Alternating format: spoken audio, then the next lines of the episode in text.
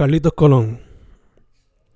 Looking to leave a legacy like the hero Carlitos Colon, one full of accomplishments in the workplace, balanced with a healthy family life, even if it leaves over 70 scars around my body. Perfection is unattainable, but I can always look at his work as a model to follow as I try to balance it all, especially in these difficult times.